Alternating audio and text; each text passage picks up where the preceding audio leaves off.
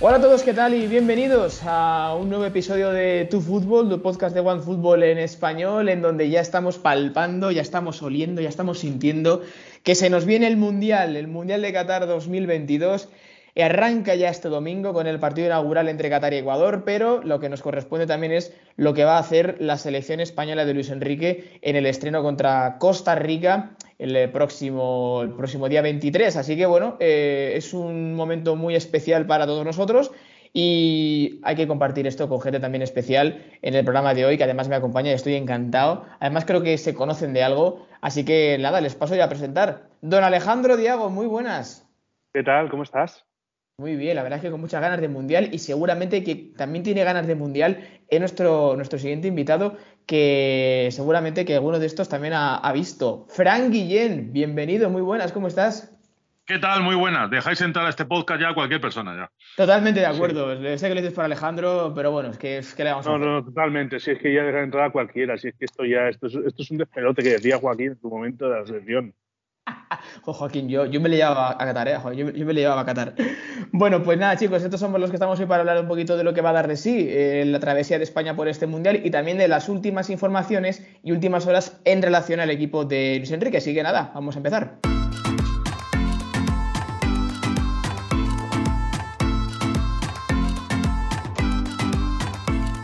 Bueno, pues empezamos chicos, si os parece, pues eh, en clave España, pues sí, con la más rabiosa de las actualidades, porque eh, hay que empezar por una mala noticia en tema de lesiones. Hemos visto pues otras selecciones que han tenido problemas de jugadores importantes que han tenido que decir adiós al Mundial y en este caso nos ha tocado a nosotros.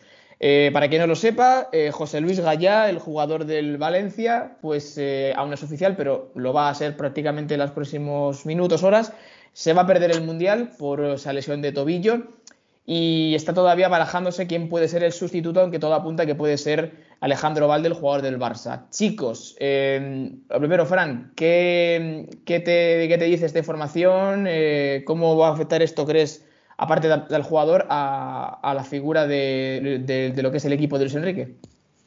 Pues lo primero me da mucha pena por José Luis, porque me parece alguien que se había merecido estar en el Mundial eh, que me consta además que estuvo intranquilo, tuvo miedo porque acordaos que no pudo iniciar la liga por aquella sanción y, en Valencia estaban intranquilos por si eso podía terminar afectando a sus eh, posibilidades mundialistas. Y bueno, terminó entrando en la lista de Luis Enrique después de jugar muy bien. Y, para mí es el mejor lateral izquierdo que hay en España. Yo entiendo que los galones eh, ahí ya influyen en que, bueno, pues haya quien piense que Jordi Alba debe jugar, mm o incluso Marcos Alonso en su día, eh, o incluso Alex Moreno, que también lo he leído, Javi Galán, eh, salió ese nombre también, pero el más completo para mí de todos los que tenemos en España es precisamente José Luis. Yo creo que con Luis Enrique probablemente fuera a partir eh, por detrás de Jordi Alba, pero me parece una baja deportivamente muy sensible porque es un tipo que a mí me parece un seguro de vida. Eh, Ale, totalmente de acuerdo. Realmente eh, hemos visto ¿no? que, que se ha ganado, por supuesto, el derecho a ir al, Mundial. Yo creo que incluso era eh, titular por delante de, Jordi Alba, sin duda.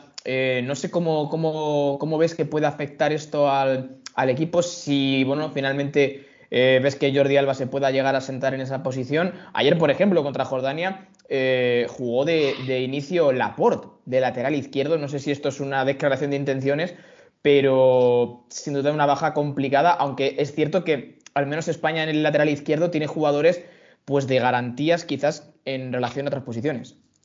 Sin duda, sin duda. Hay jugadores de garantía, hay jugadores a los que poder llamar en el caso de que al final Osega ya no esté en Qatar, pero sin embargo estamos hablando de una baja importantísima para, especialmente para Luis Enrique, porque hay que recordar que cuando Gallé estaba en su peor momento en la selección, Luis Enrique no solo no dejó de llamarle, sino que le dio más galones y le dio más confianza, con lo cual estamos hablando de un jugador de mucho peso en el sistema de Luis Enrique y especialmente para el técnico.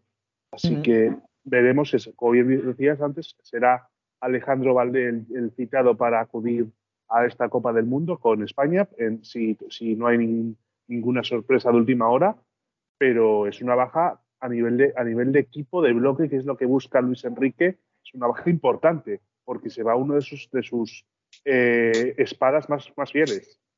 Eh, claro, porque de hecho es verdad que aún no hay nada oficial todavía en relación ni primero a la salida de Gallán ni segundo a quién puede llegar a ser su reemplazo, pero eh, Fran, eh, como hemos comentado, se habla de, Alejandro Valde, has comentado también el nombre de Alex Moreno, Javi Galán, se dice también de Marcos Alonso. No sé, digamos que si tú fueras Luis Enrique o, o quien tuvieras tú la posibilidad de poder reemplazar a Gallá, ¿con cuál de estos te podrías llegar a quedar?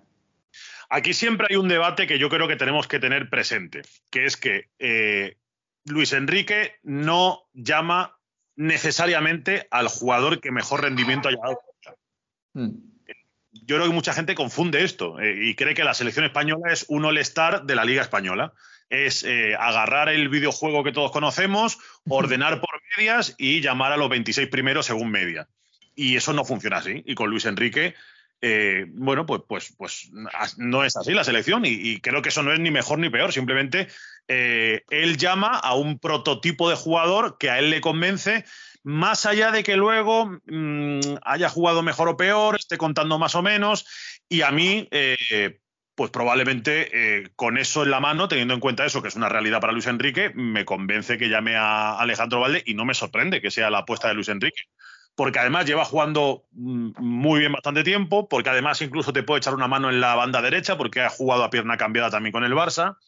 Y, ya digo, yo creo que probablemente si tuviéramos que ceñirnos al puro rendimiento deportivo, pues a lo mejor el mejor lateral izquierdo de esta temporada, de entre los que no estaban citados, era Alex Moreno pero Alex Moreno nunca ha jugado con la absoluta, Alex Moreno tampoco ha estado en ese entorno de selección española, de haber estado en la sub-21, de haber...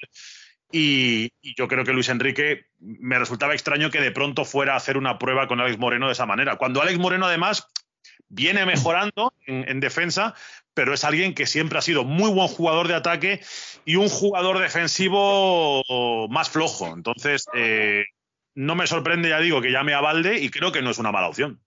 De hecho, bueno, eh, en el supuesto caso de que se confirme finalmente que, es Alejandro Valde eh, el, escogido para Luis Enrique, eh, claro, sea o no, o no, Valde, o sea Marcos Alonso, o sea Alex Moreno, o sea el que sea, eh, Ale, no sé si le ves al candidato que sea como titular o directamente crees que Luis Enrique apostará eh, por el valor de Jordi Alba, que es verdad que tiene un factor de experiencia que ninguno, que ninguno de los demás tiene? ¿O, crees directamente que el que vaya a llegar nuevo pues eh, se va a hacer con ese puesto de titular en el once de Luis Enrique? Si es un jugador, aquí, planteo dos hipótesis. Una, si es un jugador que viene de la sub-21, que ha estado entrenando con el equipo de, Luis de la Fuente, que ha estado en las llamadas de la selección, en la dinámica de la ciudad del fútbol de las Rozas, no me extrañaría nada que le sacara como titular en el, debut contra Costa Rica, en el caso que se diera Alejandro Valde. Ahora, si hablamos, por ejemplo, de un jugador tipo Marcos Alonso, un jugador, como bien decías, Alex Moreno, Javi Galán, quizás esa titularidad iría más a, favor de Jordi Alba que del nuevo recambio. Pero hasta que no sepamos qué jugador es el reemplazante de José Luis Gallá, todavía no nos podemos atrever a decir nada. Fran, ¿tú cómo lo ves? Porque tú imagínate que, llega a ser Valde el, elegido y es verdad que le ha comido la tostada a Jordi Alba en el Barça, pero encima que se la coma en la selección y en un mundial debe de ser algo complicado de tragar. Uf, me cuesta creerlo, ¿eh? eh pero es verdad que Luis Enrique mm, no se le han caído prendas por. Bueno, recordemos el caso Gaby, ¿no? Sí, sí. Eh, por soltar Gaby como titular en San Siro. por eso lo mencionaba, el caso Gaby cuando no era tan importante en el Barça. Es decir, hay jugadores que han terminado siendo más importantes en la selección que en sus clubes. Y, eso es porque, bueno, un poco lo que comentaba yo antes, ¿no? Eh, a Luis Enrique, si un jugador le convence, si un jugador le cuadra en su esquema, él no mira eh, si ese jugador en su club tiene más o menos galones, si lleva más o menos partidos en primera, si lleva una racha más o menos buena, a él le convence y él lo alinea. Entonces, lo que con otro seleccionador sería casi automáticamente decirte, oye, no está Gaya, Jordi Alba va a ser titular, con Luis Enrique tengo que verlo. La verdad es que estamos todos un poco a la, expectativa, ¿no? De ver qué es lo que, es lo que sucede, qué es lo que ocurre, o igual a lo mejor eh, hace como, como ayer, y quizás en el día del debut contra Costa Rica, pues pone a, a, Laporte de lateral eh, zurdo, improvisado, y con Eric García y Pau Torres en el centro de la, de la defensa. En relación, chicos, a, este, a, este, a esta idea, eh, ayer España pues completó el amistoso contra Jordania, 1-3, victoria de la, de la selección. La verdad que, es verdad que Jordania pues eh, hizo lo que, lo que pudo, eh, pero no se vio mal, Lale, a, a, una selección en la que destacaron varios nombres, sobre todo muy jóvenes. Por supuesto, Gaby, Ansu Fati, Nico Williams cuando salió después en la segunda parte, que, fue el que marcó el tercer gol. Eh, pero a mí me gustó también mucho la labor de Marco Asensio. Creo que, no sé, creo que poco a poco el equipo se va entonando y eso que España no jugó con un 9 fijo. Entonces yo creo que el equipo como que tiene diferentes eh, tipos de pieles a los que se pueda moldar y eso lo ha conseguido Luis Enrique. Sí, a ver, estamos hablando de un equipo que se ha, que se ha convertido en, en, en una selección de autor, una selección de autor de Luis Enrique y que está siendo un equipo que ha sido clave para dominar estos, estos, estas, situaciones. Ayer lo vimos contra Jordania como un equipo que si bien aún tiene un debe, un debe en defensa, un debe importante, en ataque está sumando bastantes puntos. Eh, porque, Fran, de hecho, en el medio del, perdón, en el medio del campo, eh, con la entrada, digamos, de, bueno, de Coque, Carlos Soler, etcétera, no sé si realmente mmm, crees que fue como una especie como de prueba, ¿no? Para ver quién pueda acompañar a Busquets o Pedri en el debut, o si directamente, eh, bueno, pues ves que esta, que esta nueva jornada de jugadores pues puede optar a, no sé, a, quizás a, levantarles el, puesto a los chicos o directamente pues ver cómo, cómo pueden hacer ese engranaje, ¿no? En la sala de máquinas, que es por otra parte la zona más fuerte de esta selección. Bueno, yo vi ayer pruebas que no sé si se van a concretar, sinceramente. Eh, sobre todo por, por, lo que he visto cuando esos jugadores que ayer estaban fuera de sitio eh, han jugado otras veces con sus equipos. Mm. Eh, Laporte, cada vez que ha jugado de lateral izquierdo en el City, no lo ha hecho muy bien. cada vez que ha jugado de pivote en el Atlético, tampoco lo ha hecho muy bien. Él está mucho más cómodo en el interior. Sí. Bueno, me parece bien que Luis Enrique utilice un partido de, como el de ayer para, bueno, para a lo mejor terminar de quitarse la, ciertas ideas, si cuadran o no. Pero creo que roles como el del, el del, del campo de España están bastante definidos y bastante delimitados. Otra cosa es, por ejemplo, la delantera. Ahí sí que creo que puede haber más variantes, que como solo eh, va un punta nato, como podemos decir que es nata, sí que a lo mejor vemos que eh, pues un día se usa un falso 9, otro día se usa a lo mejor un jugador como Asensio más eh, reconvertido, por decirlo así. Ahí es donde sí que creo que España tiene muchas alternativas. El propio Ansu, por ejemplo, sí. que de entrada mucha gente es suplente, pero que ayer nos avisó de que igual puede ser titular. La línea de ataque, yo creo que España en ese sentido es eh, bastante más linda, puede, puede tener bastantes más variantes. De hecho, bueno, eh, una de las, eh, bueno, de las grandes notas positivas, yo creo, Ale, que nos deja el partido de ayer, es por supuesto el, el, el, el, buen estado de forma que tiene, o que parece que tiene Ansu, Ansu Fati. Está claro que, que Luis Enrique esperó por él eh, hasta el último día prácticamente para meterle en la lista, eh, esperando a ver cómo responde su cuerpo y parece que bueno, pues que ayer jugó eh, bastante liberado, bastante tranquilo y, y, realmente bueno, pues es como, como una de las grandes esperanzas ¿no? que tiene esta selección si quiere hacer algo bueno en Qatar. Sin duda, sin duda, volver a ver a Ansu Fati feliz sobre un terreno de juego, rindiendo a buen nivel, siendo decisivo, y teniendo minutos de calidad es una buena noticia no solo para el jugador, sino para el fútbol español. Hay que recordar que Ansu venía de una lesión muy dura, en una lesión de, con muy difícil para recuperarse, que además estaba con la duda de si tenía que volver a operarse por, eh, por si no aguantaba la lesión, pero parece que poco a poco Ansu está recuperando su mejor nivel y eso no solo lo agradece Luis Enrique y la selección española, sino que es una, es una inyección moral, de moral para el propio jugador justo a menos de 48 horas de empezar un mundial. De hecho, por cierto, para que ya la gente sepa, ya es oficial, eh, la Federación y la selección han confirmado que José Luis Gaya efectivamente eh, abandona la concentración de la selección para el Mundial. Eh, bueno, no dicen todavía quién va a ser el sustituto, pero ya es oficial por parte de la Federación que Gaya deja la concentración y es baja para la selección española, como bien se, se venía comentando. Eh, Fran, de cara ya a lo que se nos viene en, nada, en apenas unos días, que es el debut contra Costa Rica, luego ya vendrá Alemania y acabaremos con Japón, eh, te quiero preguntar por tus sensaciones de lo que hemos eh, visto hasta el momento, de la lista del jugador que puede venir en lugar de Gallá, ¿cómo, no sé, qué te transmite esta selección? ¿Qué hueles que podemos hacer en, Qatar? Yo creo que España es un equipo que nadie se quiere encontrar que nadie quiere tener enfrente. Y creo que ese es el principal triunfo de Luis Enrique. A lo mejor por nombres no hay ninguna estrella rutilante. Eh, a lo mejor preguntas fuera de España y en, ese hipotético, ¿no? En esa hipotética portada de álbum de cromos, pues hay bastantes jugadores antes que los españoles. A lo mejor puede estar Pedri a ese nivel, eh, o el mejor Ansu, pero yo creo que no tenemos ningún Neymar, ningún Messi, ningún De Bruyne, ningún Mbappé y Luis Enrique creo que ha sabido hacer de esa debilidad, entre comillas, fortaleza.